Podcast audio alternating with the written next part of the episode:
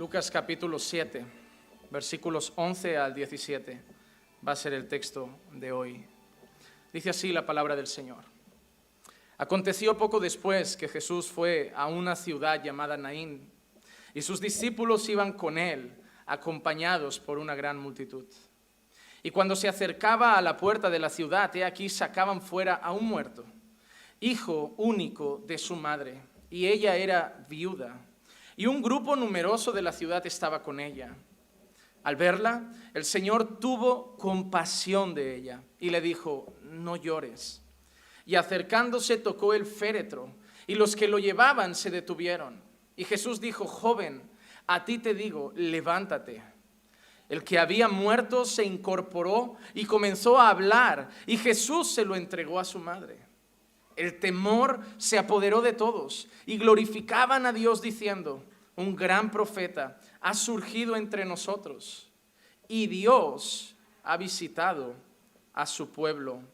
Y este dicho que se decía de él se divulgó por toda Judea y por toda la región circunvecina. Padre, te pido, Señor, que, que tengas misericordia de nosotros y que puedas hablar a nuestras vidas. Señor, yo confío no en las capacidades de un predicador, sino en la obra y el poder de tu Santo Espíritu. Y yo sé, Señor, que tú puedes hablar a los corazones, redarguir, puedes, Señor, traer convicciones de pecado, puedes, Señor, transformar a tu pueblo, pero sobre todo, Señor, que tú seas exaltado que tú seas glorificado y que cuando termine este mensaje salgamos todos diciendo cuán grande es nuestro Dios, cuán majestuoso es nuestro Señor. Habla, Señor, hoy a tu iglesia.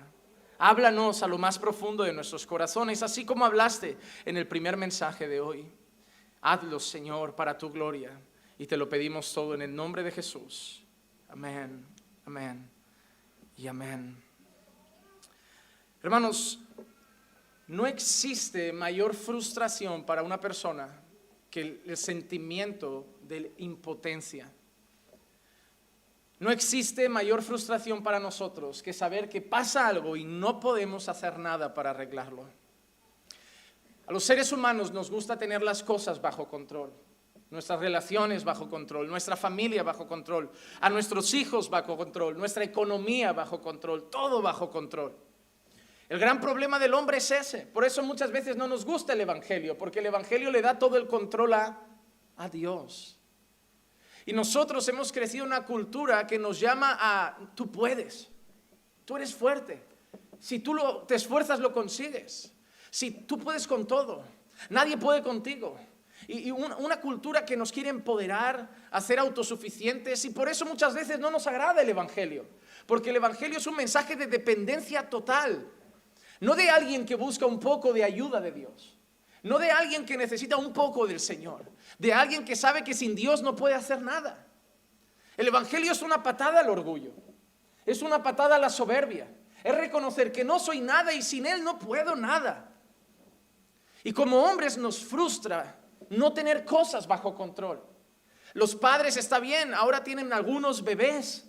Es bonito porque están aquí, no corren, todavía no toman muy malas decisiones. Todavía lo único que tienen que hacer es cambiar pañales, alimentarlos, cuidarlos, llevarlos al pediatra, poquito más. Pero esas criaturas crecerán. Tendrán 14, 15, 16, 17, 18. Empezarán a hacer sus propias amistades. Empezarán a tomar sus propias decisiones. Y como padres, a veces verán como las decisiones no son tan buenas. Y como no pueden estar mirando a cada minuto dónde está mi hijo, ¿Con quién está mi hijo?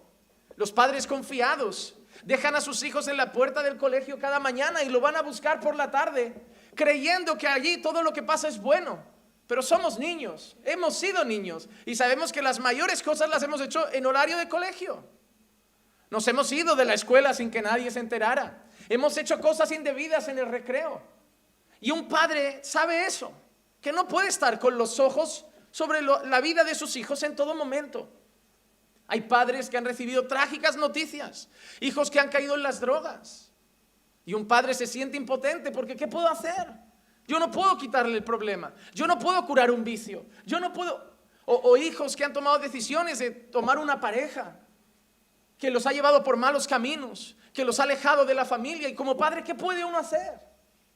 Y cuando llega una llamada de un ser querido y te dice tu madre, tu abuela, tu tía, tu primo, tengo cáncer, ¿qué puedes hacer? Tú no puedes darle quimioterapia y tú sabes que la quimioterapia no lo cura siempre, la radioterapia no lo cura siempre. ¿Qué pasa cuando llegas un día contento a las 9 al trabajo y el jefe te llama a primera hora y te dice, mira, no va bien la empresa, tenemos que hacer recortes?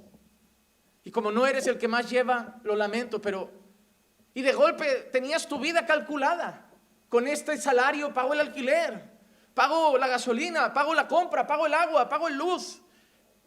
Y ahora no tengo esto. ¿Qué haré el mes que viene?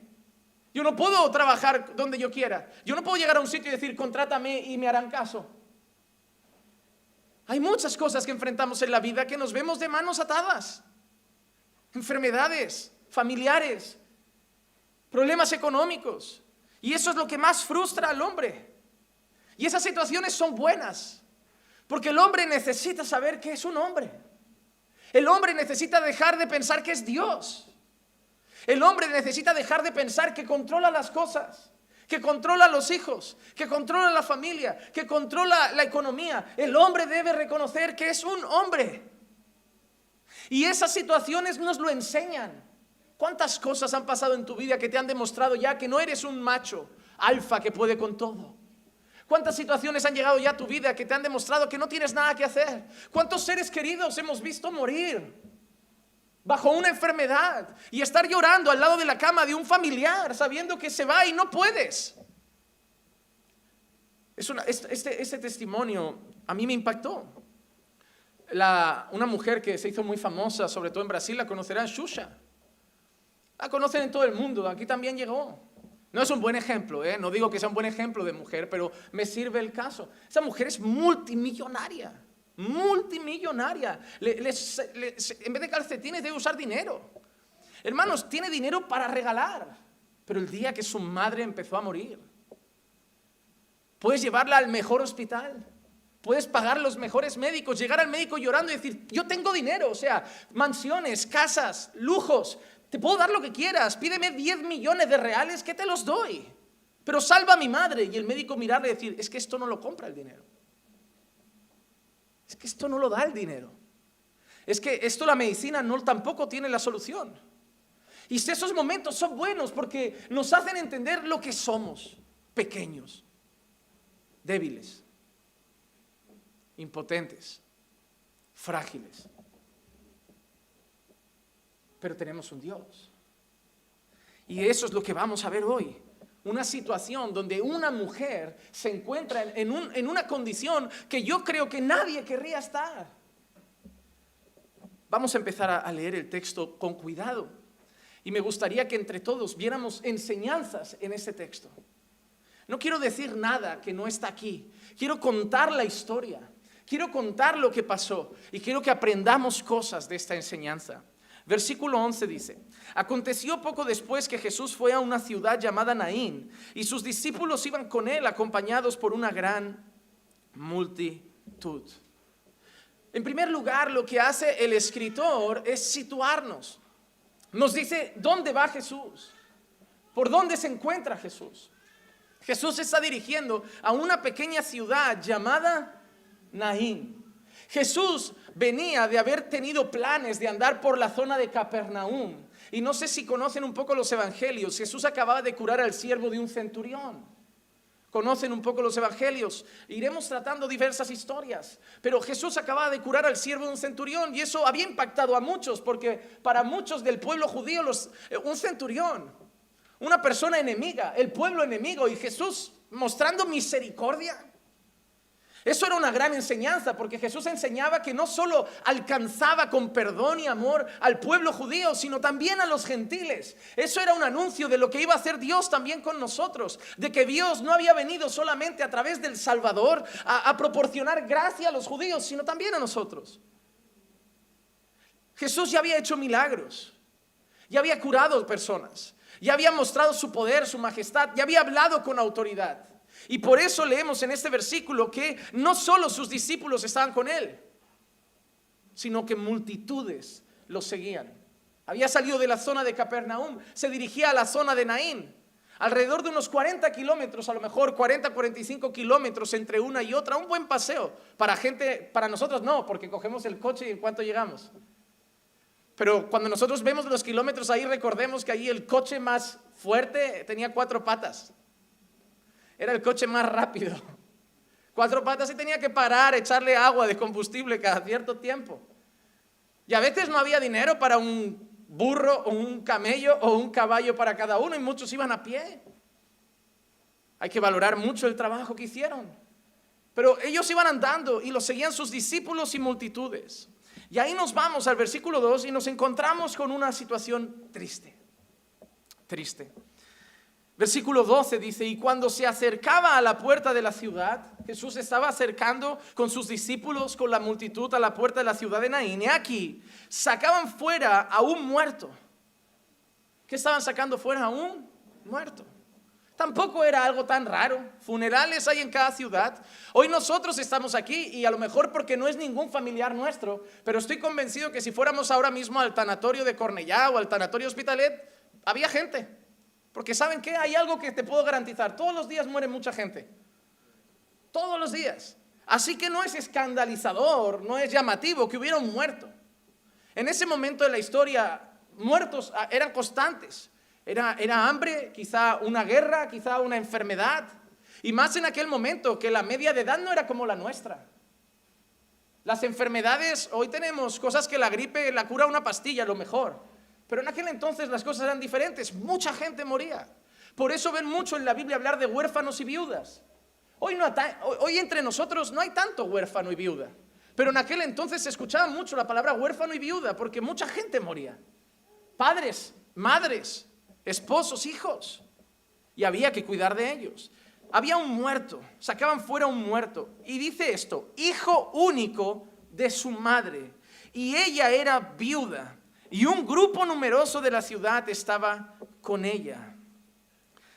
Hijo único de su madre. Ya empezamos a ver detalles, ya no es un muerto cualquiera. Ahora empiezan a entrar personajes en escena.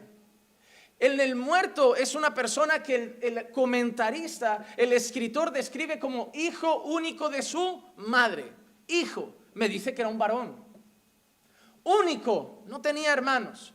No sabemos si habían muerto otros hijos, o es que solo tenía un hijo, pero era su único hijo. Nos indica que la madre en ese momento no tenía más hijos y que era un varón. Pero no solo dice eso, sino que ella era viuda. Ella era viuda. Eso nos indica además que esa mujer no tiene esposo. Ha estado casada, no es soltera, no es divorciada, no es separada, es viuda. Entonces yo ahora veo a esa mujer de otra manera. Porque si yo veo a una mujer al lado de un féretro, llorando desconsolada porque alguien ha muerto, hay gente que muere por un sobrino, hay gente que llora por un sobrino, hay gente que llora por un abuelo, hay gente que llora por un tío, incluso lloramos por un amigo. Puede morir un, un amigo, ir allí y llorar su pérdida. A lo mejor me muero y alguno hasta suelta una lagrimita por mí. Pero esa situación era mucho peor. No era cualquier persona. Era una mujer que era viuda y había muerto su único hijo. Eso nos enseña que era una mujer que ya no era sustentada por su marido. Era sustentada por su hijo. Esa mujer se había quedado sin sustento. Esa mujer se había quedado sin compañía. Esa mujer que durante tiempo, no sabemos cuánto, iba a casa y en casa encontraba a su hijo que venía de trabajar y le decía, mamá, mira, vamos a comer, vamos a cenar, le hacía compañía a su mamá, cuidaba de su mamá, atendía a su mamá, proveía para la casa porque era, era la norma de los hombres de aquel entonces. Esa mamá cada día esperaba a su hijo llegar con, con la comida, con el sustento, un abrazo, una charla a la luz de los fogones, una charla por la tarde con un buen café. No sé lo que hacían, pero le daba compañía porque había perdido a su marido. Y supongo que ya es doloroso perder a esa persona con la que estabas unida en matrimonio. Pero de golpe, un día esa mujer a lo mejor espera que llegue su hijo del trabajo y no llega. Y la casa sigue vacía. Y a lo mejor mira el reloj y dice, qué raro, ¿no? Fulano siempre llega a esta hora del trabajo. Ahí no había móviles para mandar un WhatsApp. Ahí no había nada. Ella seguía a lo mejor esperando. No sabemos si fue por la mañana, por la tarde o por la noche, pero ese niño murió. De golpe esa casa vacía.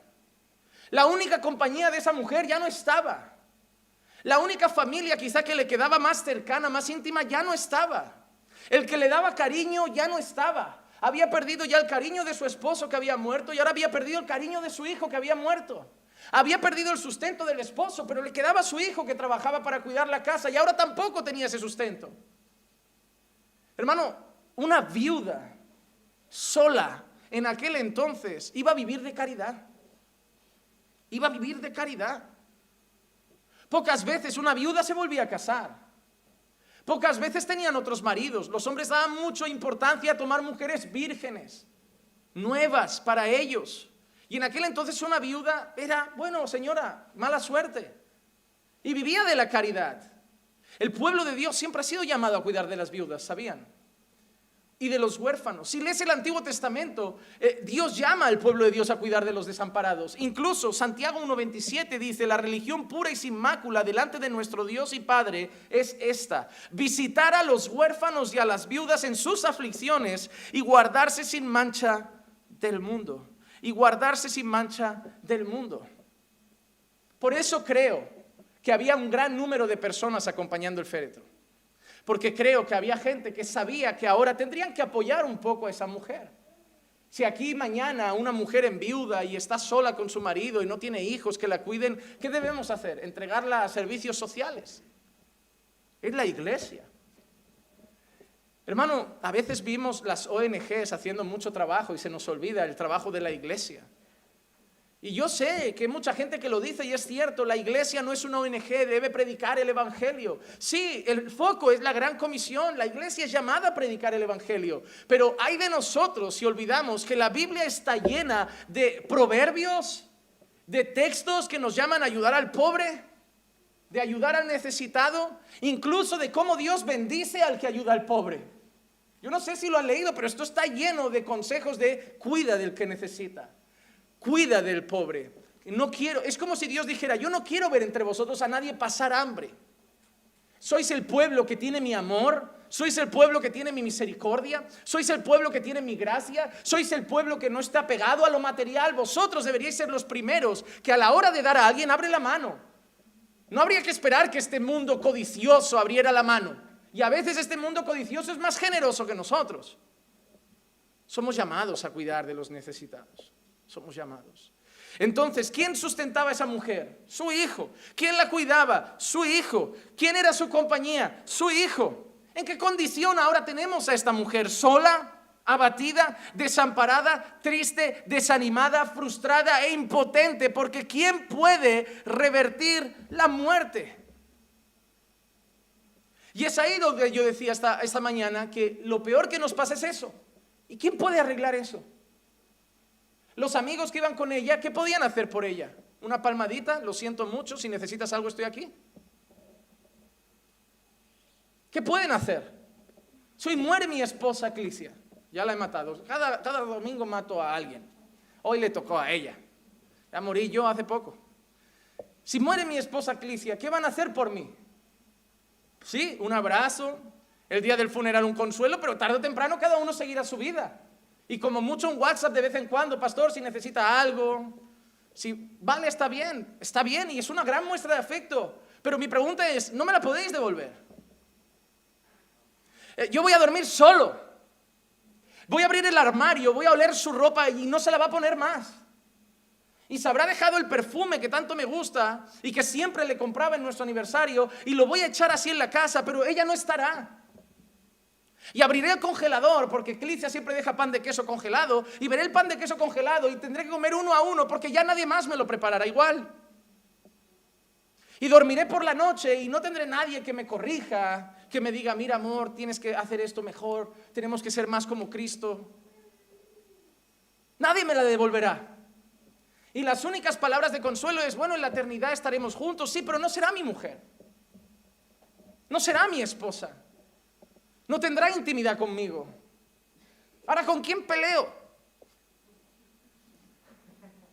Es frustrante. Y no quiero que llegue ese día. Porque es muy fácil decir, el Señor te dará gozo. Yo no quiero que llegue ese día. Me dará gozo, pero te aseguro que no será tan rápido. No me dejará hundirme ni tirarme por la ventana, pero, pero no será rápido. Porque es la que camina conmigo mañana, tarde y noche, los 365 días del año. Entonces, yo quiero ponerme un poco en la piel de esa mujer. No ha perdido un amigo, ha perdido a su único hijo. Los médicos no pueden hacer nada, los amigos no pueden hacer nada, pero ahí aparece alguien. Y es ahí donde hoy quiero mirar a Cristo. Ahí aparece Jesús. Versículo 13. Al verla, ¿quién la vio? Jesús. Porque la estaba viendo mucha gente. Seguramente ya la habían visto los discípulos. Seguramente ya la habían visto las multitudes. Seguramente ya la habían visto las personas que iban con ella. Pero al verla, unos ojos diferentes, unos ojos más especiales, unos ojos que sí podían cambiar la situación. Al verla, el Señor tuvo compasión de ella y le dijo, no llores, no llores. Una de las cosas más admirables que yo veo en Dios y que muchas veces falta en nosotros. Y yo preparando este sermón oraba al Señor entre lágrimas aquí le decía, Señor, hazme compasivo como tú. Porque lo que el Señor hizo no es darle una palmadita, el Señor tuvo compasión. Hoy nos quitamos a la gente de encima rápido. No, hermano, ¿qué te puedo ayudar? Vale, te mando un mensaje. Hoy has llamado al hermano, sí, todo bien, colgo, ya está, acabó. Es, es normal. Tenemos muchas cosas que hacer, ¿verdad? Tenemos mucho trabajo, muchos problemas que solucionar, muchas situaciones. Pero el Señor tuvo compasión. Compasión significa que sientes el dolor de esa persona. Compasión significa que realmente sufres con esa persona. Compasión envuelve empatía. Compasión no es que miras y dices, oh, qué tristeza y sigues tu camino. Es que algo te frena, que sus lágrimas te duelen, que sus lágrimas te afligen y falta mucha compasión en la iglesia. La iglesia se está volviendo un pueblo sin compasión, porque somos la generación más violenta que he visto. Sí, no tenemos grandes guerras que vamos con espadas, no somos la generación como las películas de Braveheart. Pero hermanos, somos la generación de que en Facebook se graban vídeos de peleas y los vemos. Vemos como niñas se pegan en el colegio y eso es grabado. Hace poco salió en las noticias algo que me admiró. se llamó la atención a unas alumnas que habían grabado la paliza a una compañera. Grabado, o sea, ven a una compañera recibiendo una paliza y lo que hacen no es frenarla, es sacar el móvil. Hoy nosotros vamos por la carretera y vemos que está la policía y vemos que hay gente allí, que ha habido un muerto. Y no, no pasamos como qué pena. Saco el móvil para que todo el mundo vea mi historia, que hoy pasé al lado de un muerto. Nos estamos volviendo insensibles. Nos estamos volviendo insensibles. Nos dicen, han muerto tantas personas. Vale, mientras no se ha muerto nadie en casa, ¿verdad? Nos da igual todo si no cae en casa. Nadie me viene a preguntar, pastor, algún hermano se quedó sin trabajo, pero vienen a decir, pastor, perdí el trabajo. Nadie viene a decirme, pastor, algún hermano necesita comida, pero me vienen a decir, pastor, no tenemos comida. Nadie me viene a preguntar, pastor, ¿puedo orar por algún hermano, por alguna situación? Pero me viene a decir, pastor, oré por mí. Somos ombligocéntricos. Nos estamos volviendo egoístas. Solo nos duele si, la que golpean es mi hija, si la, deuda es mía, si el que se ha quedado sin trabajo soy yo. Pero mientras tanto, oro, oro por ti, hermano. Pero no hay compasión. No hay compasión. Y eso es algo que yo amo del Señor. Nuestro Dios es compasivo. Si, si no, tú no estarías aquí. Hermanos, voy a ser honesto, muchos de vosotros ya podéis haber pedido vuestros matrimonios y solo seguís casados por la compasión de Dios. Muchos de vuestros hijos ya podrían estar muertos y solo están vivos por la compasión de Dios. Hay hermanos aquí que conozco, han tenido problemas de prostitución, de drogas, vicios que podían haber costado la vida, como a otros sí se la ha costado, pero están vivos porque Dios tuvo compasión. Tu hijo ha salido por las tardes, te ha engañado y Dios lo ha guardado. Dios es compasivo. Nuestro Dios no es egoísta. Dios tuvo compasión de ella.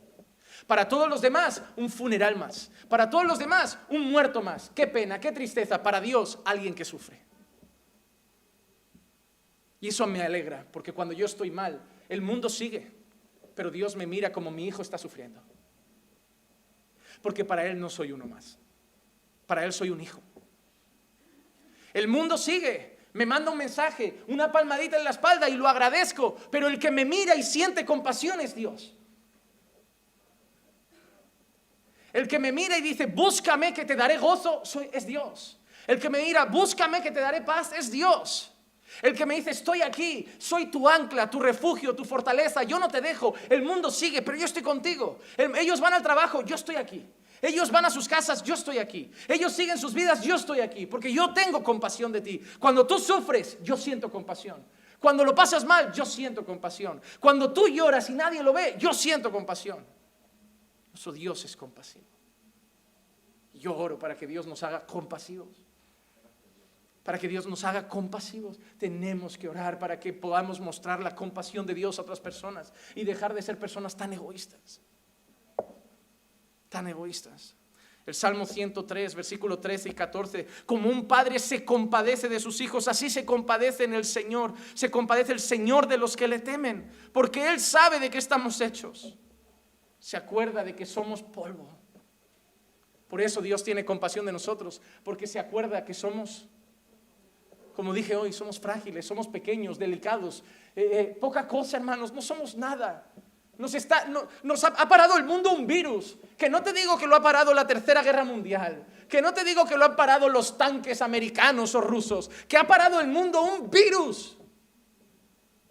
Un virus nos tiene con mascarilla, nos tiene encerrados, nos tiene con distancia, nos tiene con un montón de muertos, nos tiene con tensión en las calles, con barrios en Madrid cerrados. Un virus. No es la tercera guerra mundial, no se ha levantado otra vez Hitler de la tumba. Un virus.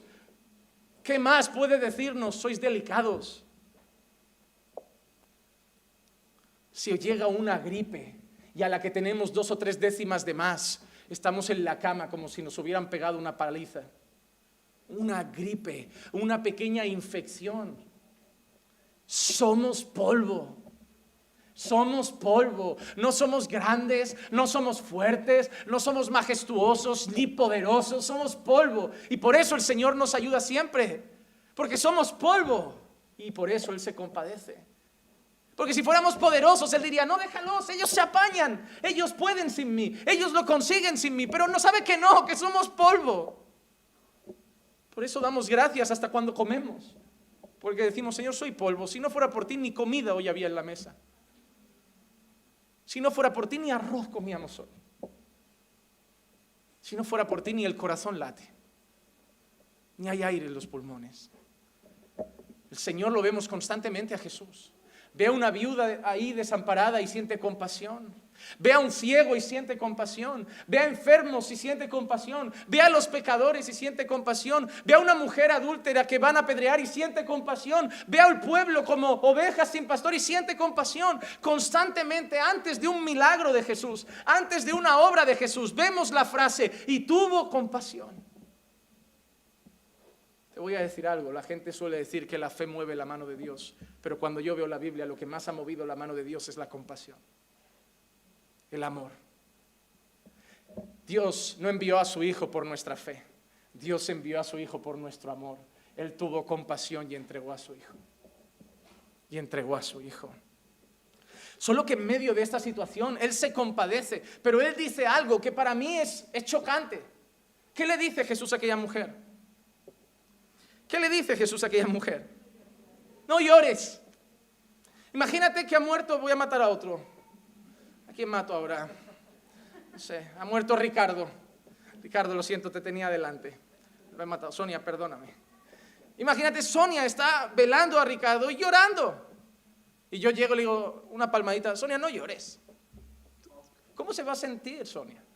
decir, ¿en serio? ¿No llores? Estoy enterrando a mi esposo y lo único que se te ocurre decir es, no llores. Estoy enterrando a mi hijo y lo que me dices Jesús es, no llores. Pero si lo normal es llorar, ¿quién no llora ahí? ¿Quién no llora? Estoy enterrando a mi único hijo, he enterrado a mi esposo y estoy enterrando a lo que me queda en esta vida. Y me dices, no llores. Claro, para la gente es chocante, como que, falta de tacto. Qué falta de, gracia. Espero no. No, mira, tranquila. Si conocía al Señor, resucitará. Si conocía, no sé, como lo que le dijo a, las hermanas de Marta, tu hijo, tu hermano resucitará. Y ellas, bueno, sí, en la día de la resurrección de los muertos. Pero no dijo eso, no llores. Claro, era chocante para todos menos para él, porque él sabía lo que iba a pasar. Era un no llores, como decir, es que tú no sabes quién ha llegado es que tú no sabes quién está aquí. Yo no soy un rabino judío que te va a dar el pésame. Yo no soy un médico que te va a dar el pésame. Yo no soy un amigo que te va a dar el pésame. Yo te digo no llores porque yo sé por qué vas a dejar de llorar. Yo te digo no llores porque yo sé por qué se van a secar tus lágrimas ahora mismo. Pero Jesús había hecho algo. No solo dice no llores, sino que había tocado él y si leen un poco el Antiguo Testamento, verían que eso es llamativo también. Porque tocar algo como un féretro, algo contacto con un muerto, te volvía automáticamente inmundo. Entonces todo lo que está pasando ahí ahora es llamativo. Has tocado el féretro. En la mente de todos los que están ahí, Jesús acaba de quedar inmundo. Y encima le dices, no llores, falta de tacto. Pero Jesús sabía por qué decía no llores. Y Jesús sabía por qué podía tocar ese féretro. Porque ahí no había un muerto dentro de un instante. La gente veía un muerto, pero Jesús ya sabía lo que iba a pasar. Jesús ya sabía lo que iba a pasar. Hay otro no llores en la escritura que yo quiero leerles, que a mí me encanta. Apocalipsis capítulo 5, versículo 5. Entonces uno de los ancianos me dijo, no llores. Mira, el león de la tribu de Judá, la raíz de David ha vencido para abrir el libro y sus siete sellos. Para abrir el libro y sus siete sellos. Juan está desconsolado. Juan está recibiendo la revelación de Apocalipsis y ve el libro sellado. Y el grito que se da es, ¿quién puede abrir el libro? ¿Quién es digno? Y la respuesta, nadie. Nadie es digno de abrir ese libro. Nadie es, digno de desatar los sellos. Juan está viendo una situación que lo desconsuela, porque si no se abren esos libros, no se hable la revelación completa de Dios, no se ve todo lo que Dios va a hacer y Juan está desconsolado, pero en medio de esa visión donde nadie es digno, donde nadie está limpio, donde nadie es puro, donde nadie es justo ni poderoso para abrir esos libros, para abrir ese libro, para abrir esos sellos, un anciano le dice, Juan, no llores. Porque hay alguien que sí es digno, hay alguien que sí es puro, hay alguien que sí es bueno. El león de la tribu de Judá, la raíz de David, ha vencido para desatar esos sellos. Ese no llores de Juan, ese no llores de aquella mujer, no llores, porque el león de la tribu de Judá está aquí. Porque la raíz de David está aquí. Yo no soy un hombre más. Yo soy el dueño de la vida. Yo soy el dueño de la muerte. Yo decido cuánto muere tu hijo. Yo decido cuántos días vive tu hijo. Yo decido cuándo va a dejar de latir vuestro corazón. No lo deciden los médicos. No lo decide ni el coronavirus. Lo decide Dios. Sí, yo no voy a tentar a Dios. No me voy a ir tirando de los aviones ni saltando por un, para, por un puente. Pero yo sé algo. El que sabe el día que yo parto de esta tierra es Dios. Y el día que llegue una enfermedad la enfrentaré con esa convicción. Si es ahora, pues bienvenido sea porque no lo podré remediar. Si tú has puesto un punto y final, ahí se queda. Pero si puede venir una enfermedad y Dios no ha puesto un punto y final, esa enfermedad no acaba conmigo. Yo no descanso en lo que yo puedo hacer contra la enfermedad. Yo descanso en que el día de mi muerte está en manos de Dios. El que determina la vida es Dios. Y ese no llores es lo que le está diciendo. Estoy tocando el féretro porque la cosa va a cambiar ahora mismo. Te estoy diciendo no llores porque el que ha llegado aquí puede decirte no llores en un funeral. Porque el que ha llegado aquí puede cambiar este funeral y hacer que la casa de luto de golpe se vuelva una casa de fiesta. El que ha llegado ahí es el que resucita a Lázaro. El que ha llegado ahí es el que le da vista al ciego Bartimeo. El que le ha llegado ahí es aquel que cuatro hombres ponen a un paralítico amigo de ellos delante de él y le dice, toma tu lecho y vete. El que ha llegado ahí es el que hace andar al paralítico de Bethesda. El que ha llegado ahí es el que da vista al ciego, hace hablar al mudo, hace andar al cojo, resucita a los muertos y salva a los pecadores. Ese es el que ha llegado allí y él puede decir no llores. No llores. Y esa frase, hermano, yo quiero que te la guardes para ti. Que te la guardes para ti. Porque van a venir momentos a tu vida en que lo único que te va a dar esperanza es saber que Jesús está. Van a haber momentos que yo como pastor te voy a abrazar y voy a llorar a tu lado. Voy a llamar al pastor que me consuele y de golpe, no hermano, qué duro lo que estás pasando. No, pastor, hermano, es que yo no puedo. No puedo hacer nada.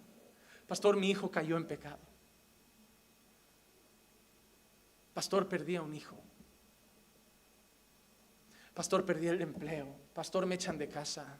Pastor, tengo COVID. Pastor, tengo cáncer. Pastor, ¿y qué hace el pastor contigo?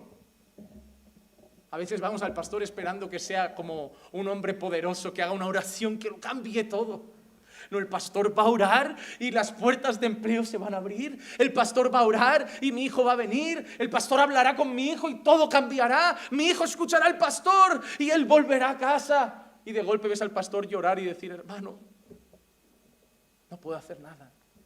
Porque yo también soy polvo. Hermano, dejen de ver a los que están pastoreando como si fueran superiores. Hay un mal concepto en la iglesia evangélica que creo que ha traído la iglesia católico romana y es una jerarquía de hombres más poderosos que otros.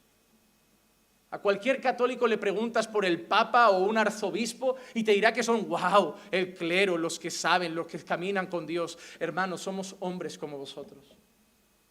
Aquí no hay arzobispos, Aquí no hay un papa. Sí, somos pastores. Sí, os pastoreamos. Sí, tenemos una responsabilidad que no tenéis. Tenemos un llamado que no tenéis. Algunos tendréis, pero no todos. Un llamado a pastorear, un llamado a cuidar de, la grey donde el Señor nos ponga. Y sí, rendiremos cuentas, pero somos polvo. Y por eso no puedes olvidarte también de orar por tu pastor. De orar por su familia de orar por su esposa, de orar por su matrimonio, de orar por sus necesidades, porque es un hombre. Un hombre al que todo el mundo normalmente le dice, oren por mí. Un hombre el que cada día recibe muchos mensajes de, este es mi problema, esta es mi lucha, esta es mi situación, pero que poca gente le escribe un mensaje para decir, ¿y tú qué estás pasando? Porque la gente se olvida que los pastores también son polvo. Ah, no, es que vosotros tenéis que ser, tenemos que ser que te presento a los doce apóstoles. Uno negó al Señor más de una vez antes de que cantara el gallo. Se ahogó cuando podía andar por las aguas por falta de fe. Otro tuvo dudas hasta el final y tuvo que tocar y meter los dedos para creer que había resucitado el Señor. Esa era la tropa de los apóstoles. ¿Qué crees que somos nosotros, simples pastores? Sí, buscamos a Dios, pero somos polvo. Por eso nunca busques al pastor como un solucionador de problemas, como mucho un consejero, un amigo, un abrazo. Pero el único que te puede decir no llores es Jesús. Hoy hay mucha dependencia en los hombres y debemos tener dependencia en Dios. La gente prefiere recurrir a un grupo de WhatsApp de la iglesia, prefiere recurrir a un amigo, a un hermano, en pasarse dos horas de oración con el Señor. Pastor, tengo un problema. ¿Cuánto has orado? No he orado. Te has arrodillado seis horas antes hablar con el Padre, antes de escribirme. Ah, bueno, no. Entonces, no. busca la fuente. Busca el que todo lo puede. Yo, no, yo puedo salir contigo a repartir los currículum, pero Él es el que abre puertas de empleo. La gente escribe a veces a la iglesia, pastor, eh, si alguien tiene una habitación, no. Pastor, si alguien sabe de un empleo, no. ¿Y qué hacemos? No podemos regalar empleos. Gente escribe constantemente creyendo que la iglesia o tiene la obligación o, parece que tenemos un fondo de trabajos y habitaciones para ir dando. No, hay que iglesia, ¿qué iglesia limitada? No, no todo el mundo tiene una habitación y no podemos encontrar trabajo para todos. Ojalá fuera así. Nos llamaríamos INEM. Pero podemos decirte, busca a Dios, Él provee. Sí, se puede, se ayuda. Por eso hay una caja de alimentos, en lo que se puede se echa una mano. En lo que se puede se, muestra ayuda y compasión. Pero tenemos límites. Y el único que puede decir no llores es Dios. Hermano, ¿por qué no corréis más a Dios y menos a la gente? Muchas veces os frustráis porque no sentís el apoyo de la gente, la ayuda de la gente, el amor de la gente. Hermano, Dios es suficiente. Y no lo digo con orgullo, a mí me encanta estar con mis hermanos, quedo con ellos constantemente, me tomo cafés con ellos, hago videollamadas con ellos, pero el que me sustenta es el Señor. Yo hay días que tengo una videollamada con los hermanos y ellos no saben que nos acaban de dar una mala noticia en casa. Yo simplemente hago mi videollamada, sigo y cuando apago me pongo a llorar. Pero el que me sustenta es el Señor. Porque decirles va a estropear la videollamada, va a llevar el tema por otro lugar, a, van a perder su tiempo y no lo pueden arreglar. Pero el que me dará gozo es el Señor. El que me dará paz es el Señor. Él es el que voy a Él y me dice, Juanma, no llores. Sigo en el trono. Yo controlo todas las cosas. Yo soy soberano. Yo gobierno los tiempos. Yo gobierno la vida. Ese coronavirus no se ha escapado de mi control. Y se acabará cuando yo diga. Y se acabará cuando yo quiera.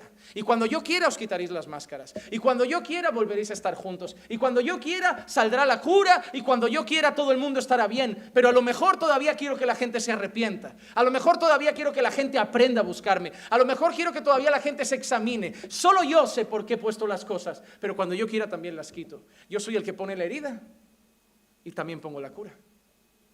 Porque yo soy Dios. Yo soy Dios. Y Él puede decir, no llores. Así como esa mujer escuchó, no llores. Así como Juan escuchó, no llores. ¿Y qué dice justo después? Versículo 14. Jesús da una orden. Versículo 14. Y acercándose, tocó el féretro. Y los que lo llevaban se detuvieron. Y Jesús dijo, joven, a ti te digo, levántate. Joven, a ti te digo, levántate. Por eso la gente se asombra. Jesús llega, no llores. ¿Por qué? Qué falta de tacto y de golpe toca el féretro. No sabemos cuánto pasó entre una cosa y otra. ¿Pudo ser al momento? Pudo ser, no llores, la mano en el féretro, levántate. ¿Un, qué? ¿Un minuto a lo mejor? ¿30 segundos? No lo sabemos. Sabemos lo que pasó. No sabemos cuánto tardó en hacerlo. Pero no me parece un diálogo muy extenso. Me parece algo corto. Debe ser rápido. Porque no dio tiempo a lo mejor ni a la gente a hablar de ha tocado el féretro, ahora está inmundo. Pero la gente se paró. Tocó el féretro y la gente se quedó como, ha tocado un féretro. Esto no se puede. Esto no está permitido. Se queda inmundo. Pero al instante después de tocar el féretro, mira al joven y le dice, joven, a ti te digo, levántate. ¿Saben qué me gusta? Que yo para consolar a una persona necesito 30 horas de charla y no me sale bien. Yo he tenido gente que ha venido a buscarme, pastor, necesito hablar con usted, y se han ido peor. Digo, Señor, qué torpe soy. Tengo que orar para que el Señor me enseñe. Señor no habló mucho, ¿verdad? No llores, levántate, ya. Arreglado el funeral. Señor no necesitaba muchas palabras. Hay algo bonito en Jesús que a mí me asombra. Él no pierde tiempo con palabras que no tienen nada. Cada vez que Jesús hablaba tenía un propósito. Cada vez que Jesús hablaba, alguien se salvaba, algo sucedía, algo era enseñado, algo era edificado, el pueblo era discipulado, pero él no andaba hablando de tonterías. Yo creo que eso hace viva la palabra que dice que nuestras palabras tienen que impartir gracia, edificar. Muy bien dice el proverbio que en las muchas palabras hay mucho pecado. ¿Cuántas veces hablamos mucho y decimos, esto no lo tenía que decir? porque hablamos demasiado. Él hablaba lo necesario. Él solo necesitó decir dos cosas. Tú no llores y tú levántate. ¿Saben qué quiero decirles con esto? Que el Señor no dialoga con la muerte. El Señor no necesita mucho rato para hacer las cosas. Ese es el poder de nuestro Dios. Si a mí me llevas a, un funeral y me dices, pastor, ore por mi hijo que ha muerto, ore yo, yo puedo estar rogando, Señor, Señor, Señor, Señor, y rogar, y rogar, y rogar, y implorar, implorar, implorar, y no sé lo que él hará, pero él no lo necesita porque él con una palabra trajo las cosas a la vida. Levántate. Es que no sabemos quién es. Es el mismo que dijo, haya luz. Es el mismo que no necesitó hacer un gran diseño para crear las cosas. Dijo, haya luz y hubieron luminares. Es el mismo que dice, Lázaro, ven fuera y el muerto sale. Es el mismo que Lucas 8:24 dice, y llegándose a él le despertaron diciendo, Maestro, Maestro, que perecemos. Y él levantándose reprendió al viento y las olas embravecidas y cesaron. Y sobrevino la calma. Él no tiene que clamar mucho, él no tiene que rogar mucho porque él es Dios y lo que dice se hace. Si quiere calmar el mar, le dice, cálmate, ola, y se calma. Si quiere que el muerto se levante, levántate y da vida. Si quiere que se vaya el sol, salte y lo quita porque es Dios. Y se os olvida a veces quién es Dios. Y se os olvida que Dios es nuestro Padre. Y se os olvida que Dios nos cuida. Y se os olvida que Dios nos ama. El que da vida, el que para las tormentas, el que calma los mares, el que resucita a los muertos, te ama. Te cuida. Controla tu vida. ¿Para qué desesperarse? ¿Para qué tanta preocupación? ¿Para qué tantas noches sin dormir? ¿Para qué tanto té porque estoy nervioso? ¿Para qué tanta tila para coger el sueño si el que calma los mares, el que resucita a los muertos y el que gobierna en todas las cosas te ama y te cuida? Tengo que venir yo a decirte hoy algo tan básico. Pero se os olvida. Se os olvida. Porque creéis que cuando las cosas no están saliendo bien, nos ama. Porque creéis que cuando las cosas no están saliendo bien nos ha dado la espalda, pero no es así. No es así. La medida del amor de Dios hacia nosotros no es que las cosas en el mundo vayan bien. La medida es que nos sigue cuidando a pesar de cualquier circunstancia. Y la medida del amor por nosotros es que entregó a su Hijo a morir por nuestros pecados. Hay momentos en la vida, hermanos, yo lo, confieso, yo soy una persona muy débil. Yo no voy a, miren, ojalá pudiera ser ese pastor bravucón, bravo, fuerte, ah, yo, puedo con todo, yo soy un guerrero del Señor. Yo soy débil, hermano. Mis pies son de barro. Yo me tambaleo con facilidad. Tres o cuatro veces al año me da una depresión de caballo con la iglesia que quiero cerrar, salir corriendo, dejar el móvil en casa y, y que me llamen los hermanos y no me encuentren. Que no me encuentren. Irme a una isla. Yo, Clicia y, unos cocos para vivir. Nada más, sin móvil. Cerrar ya esa página. Que sí, hay palabras muy bonitas, pero cada dos por tres también insultos. Y decir, vale la pena. Vale la pena, de verdad. Con lo tranquilo que estaba yo trabajando para un banco. Solo llegaba, me sentaba, encendía mis dos pantallas, hacía mis transacciones, apagaba, ya a casa y cobraba. ¡Qué feliz era! Y cada dos por tres, esto me puede. Y si alguno dice, pues yo no quiero un pastor así, me voy, pues lo, respeto. Pero yo no soy fuerte. Yo soy débil. Yo soy débil. Yo sigo en pie porque Iglesia me ayuda. Porque mi esposa ora por mí. Porque seca mis lágrimas. Porque hay pastores que oran por mí. Porque hay gente en el mundo que ora por mí. Pero yo soy débil. Soy débil. Pero Dios me ama y lo recuerdo cada día. Cuando estoy que me caigo, recuerdo que Él me ama.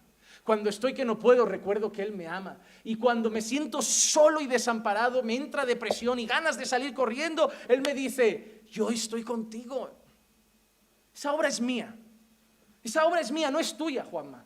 Esa iglesia es mía, no es tuya, Juanma. Esas almas son mías, no son tuyas. No te cargues el peso de ellas. Sus decisiones no son tu culpa, sus caminos no son tu culpa. Tú enséñales, ábreles el corazón, pastorealos, cuídalos, aconséjalos, pero lo que hagan con sus vidas no es tu culpa. Son mis, son mis ovejas, son mi iglesia, tú haz tu parte. Pero no te cargues con sus vidas como si cada decisión mala de ellos fuera culpa tuya porque los has pastoreado mal. Si no vas a estar toda la vida frustrado. Y supongo que es muy parecido a lo que siente un padre cuando un hijo hace algo mal y se siente un poco culpable como si no hubiera hecho bien su trabajo como padre. Pues si a ti te pasa con tres o cuatro niños, imagínate con toda esta tropa cómo me siento yo. Soy débil. Por eso tengo que orar cada día. Que orar cada día. Hay muchos de vosotros que me imagináis horas entre libros, y es verdad. Hay muchos de vosotros que me imagináis horas preparando sermones y es verdad, pero hermanos, lo que yo tengo que hacer cada día es orar. Yo me caigo, hermanos, yo me tambaleo y Él es mi ancla. Él es mi refugio, Él es mi fortaleza. Hermanos, vosotros no tenéis un gran pastor, Vosotros no tenéis un gran hombre de Dios que os pastorea. Dejadme deciros algo que es evidente. Tenéis un hombre débil, pero que confía mucho en Dios. Tenéis un hombre débil, pero que busca mucho a Dios. Y si tú dices, wow, el pastor cuando predica me edifica, es porque Dios lo hace, porque yo llevo aquí, hay días arrastrándome, llorando por dentro, con ganas de, de sentarme simplemente. Y solo puedo decir, Señor, hazlo, hazlo otra vez, como cada domingo. Y Él lo hace. Por eso cuando salgo por esa puerta y alguien me dice, pastor, ¿qué mensaje? Llegó a mi corazón. Fue edificante. Mi corazón solo dice, gloria a ti, Señor, porque, porque yo no soy nada, pero tú lo sigues haciendo. A mí me dice no llores, a ti te dice no llores. Tú enfrentas tus situaciones, yo enfrento las mías. Pero Él sigue ahí. Él ordena a la tormenta que se calme y hay bonanza. Él ordena al muerto que se levante y vuelve a la vida. Los mares le obedecen, la creación le obedece, los demonios le obedecen, la muerte le obedece. ¿Quién es este hombre? Él es Jesús. Él es nuestro Señor y nuestro Salvador. Es nuestro Señor y nuestro Salvador. Versículo 15, solo les pido 10 minutos. Versículo 15, ya no hay más lágrimas. Ya no hay más lágrimas. El que había muerto se incorporó y comenzó a hablar. Y Jesús se lo entregó a, su madre. Y Jesús se lo entregó a su madre. Hay un caso muy similar, Primera de Reyes 17, 22, 23, donde vemos una expresión muy parecida. El Señor escuchó la voz de Elías.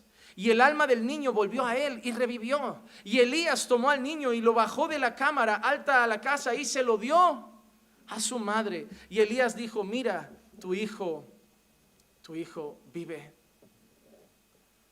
Por eso, como leerán justo después, dicen, hay un gran profeta aquí. Si se dan cuenta, la expresión de esa mujer no es, el Mesías está aquí, Dios está aquí. Eh, eh, la expresión directa de la mujer es un gran profeta. Yo creo, eso no era desprecio. Eso no era desprecio, porque probablemente la mujer no sabía que era el Mesías. Probablemente la mujer todavía no tenía esa gracia para reconocer que era el Señor, pero para ella era alguien enviado por Dios, un profeta, porque seguramente conocía la historia de Elías. Sabían que muchos decían que Jesús podía ser Elías también. O, cuando dice Elí, Elí, muchos dicen, a Elías llama. A Elías llama. Dice, no, no, debe ser un profeta.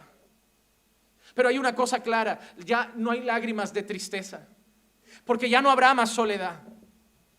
Ahora vuelve a tener compañía. Ahora vuelve a tener sustento para el hogar. Ahora vuelve a tener a su hijo al que abrazar Ahora vuelve a tener a su hijo al que cobijar. Ahora vuelve a tener a su hijo con el que comer, con el que cenar, con el que dar un paseo. Ahora vuelve a tener el gozo que la muerte le había quitado. Los sacerdotes no podían darle eso. Los médicos no podían darle eso. Los profetas no podían darle eso. Los discípulos de Jesús tampoco lo habían hecho. Pero Él había llegado. Solo Jesús venció la muerte. Solo Jesús es el dueño de la vida. La muerte no tiene poder sobre Cristo. Y la muerte tampoco tiene poder sobre los que están en Cristo. Nosotros estábamos muertos en nuestros delitos y pecados. Hermano, es fácil mirar ese texto y sentirse como la mujer, ¿verdad? Decir, no, yo soy como esa mujer. Mira, yo cada vez que escucho ese texto, los pastores dicen, no, e-, ese niño muerto son tus sueños. Ese niño muerto son tus proyectos, es tu empleo, es tu empresa, es tu matrimonio, pero el Señor lo va a resucitar. Pero te digo una cosa, yo creo cuando leo ese texto que tú y yo no somos la mujer que tú y yo somos el muerto. Tú y yo somos el muerto. Porque tú y yo estábamos muertos en delitos y pecados. Tú y yo no estábamos ahí fuera como una mujer desconsolada. Tú y yo no estábamos ahí fuera como una mujer que necesitaba ayuda. Tú y yo estábamos ahí fuera sin Cristo como ese muerto. Como ese muerto. Pero Él llegó también a nuestra vida. Él tocó también nuestro féretro y a nosotros también nos dijo, levántate y nos dio vida cuando estábamos muertos en nuestros delitos y pecados. Él nos rescató, íbamos de camino a la condenación y nos dio vida eterna por pura gracia y misericordia. Hermano, yo vi esa historia y sí, siento la compasión de Jesús, siento la ayuda de Jesús, pero más allá yo me siento como ese muerto al que Jesús dio vida. Jesús llegó a nosotros, escuchamos el Evangelio, Dios obró en nuestros corazones, nos trajo arrepentimiento, nos dio fe, nos hizo tener fe en Cristo, nos trajo de nuevo a la vida. Tú no creíste porque tú creíste, tú creíste porque Dios te hizo creer. Tú no te arrepentiste porque eres más bueno que los que no se arrepienten. Tú te arrepentiste porque Dios te llevó al arrepentimiento. ¿O acaso pensáis que son mejores que los que no creen? ¿Acaso lo pensáis? ¿Acaso pensáis que sois más listos que los que no creen? ¿Acaso pensáis que sois más buenos que los que no creen? No, pero de ti Dios ha tenido una inmensa compasión y ha tocado tu corazón. Yo cuando predico a mi familia, yo no creo que son más tontos que yo porque no se rinden al Señor. Yo creo que están endurecidos como yo también lo estaba. Pero así como Dios me trajo a la vida, también oro y digo, Señor, trae vida a mi mamá, trae vida a mi papá, trae vida a mi hermana, trae vida a mi cuñado, trae vida a mis seres queridos. Porque así como a mí me diste vida, a ellos también puedes decirle un día, levántate. No desistas de tus hijos. No desistas de tus padres. No desistas de tu esposo. No desistas de tu esposa. Ora a Dios. El pastor no puede salvarlos. La iglesia no puede salvarlos. Hay gente que busca la iglesia perfecta para que una iglesia cambie su casa. Solo Dios. La iglesia perfecta para salvar a su matrimonio, para salvar a sus, a sus hijos, para salvar su familia. Solo Dios. La iglesia buena no es la que salva casas, la iglesia buena es la que lleva las casas al Salvador. Buscad a Jesús. Él es la roca, Él es el auxilio, Él es el socorro, Él es el que puede decir, no llores, yo cambio a tu esposo, no llores, yo cambio a tus hijos, no llores, yo los salvo. Él puede hacerlo.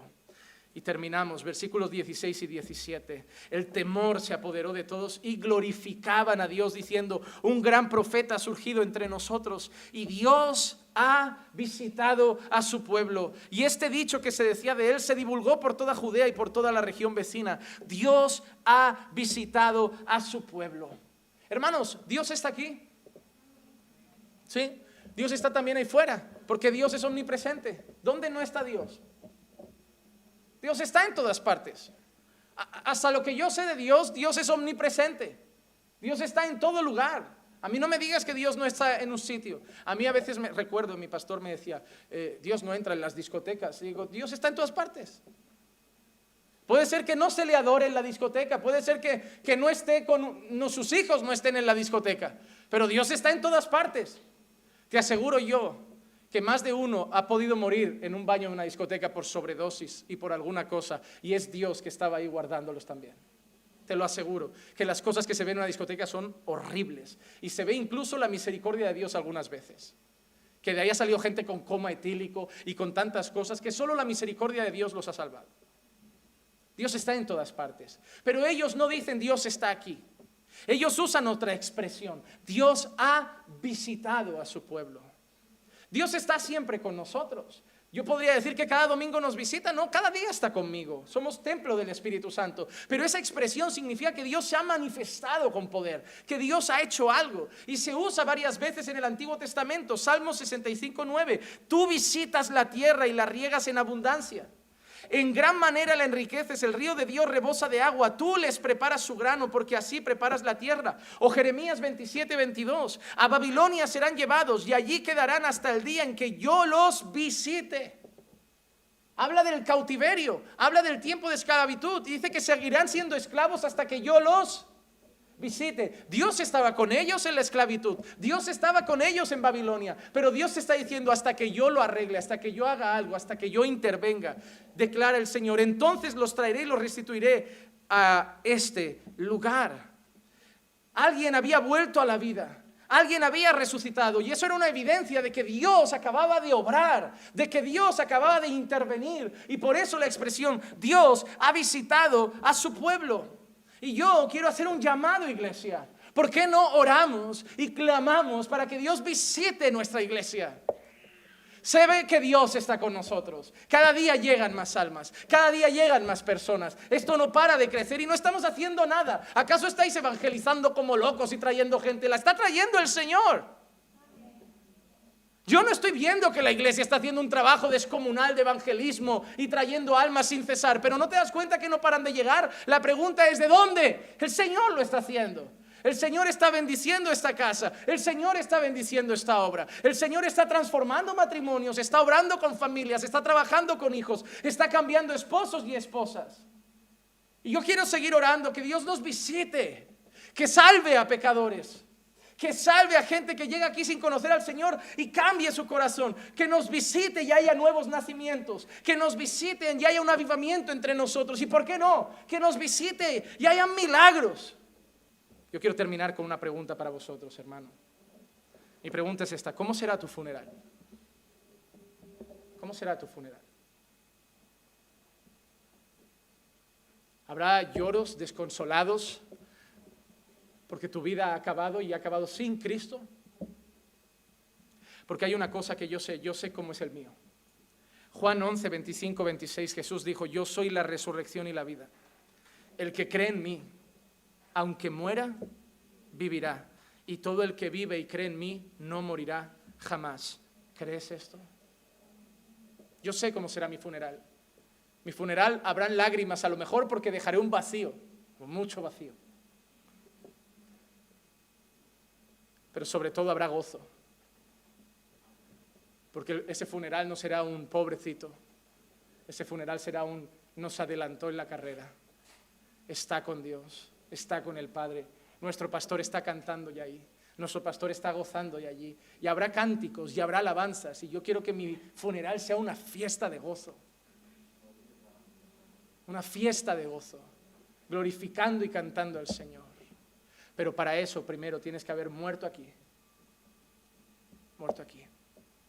Morir a tu viejo hombre y nacer de nuevo en Cristo. Debes arrepentirte de tus pecados y poner toda tu fe en Jesús y en su obra. Porque así mueres a ti, naces en Cristo. Y el que muerto a uno en esta vida ya no morirá jamás. Yo te animo a ser no el joven que había muerto, sino el joven que volvió a la vida. Arrepiéntete y cree en Jesús. Arrepiéntete y cree en Jesús. Vamos a orar. Padre, te damos gracias por tu preciosa palabra. Gracias, Señor, por tu precioso evangelio. Y gracias, Señor, por tu preciosa salvación. Te pido, Señor amado, que tú me ayudes a poder vivir, Señor, lo que hemos expuesto a vivir una vida confiando en ti, una vida seguros en ti, una vida, Señor, en paz, sabiendo que tú estás con nosotros. Consuela a los afligidos, que hoy tu voz en sus corazones les diga no llores y que pongan tu confianza en ti, no en los hombres. Oh, amado Dios, guárdanos, Señor, de poner nuestra esperanza en hombres que son solo polvo. Y ayúdanos a buscar nuestra esperanza en ti. Que esta palabra pueda servir para todos para todos los que la han oído y que pueda, Señor, edificar sus vidas. Que podamos disfrutar de un resto de domingo en familia y en tu presencia. Es lo que yo te pido. En el nombre de Jesús. Amén, amén y amén.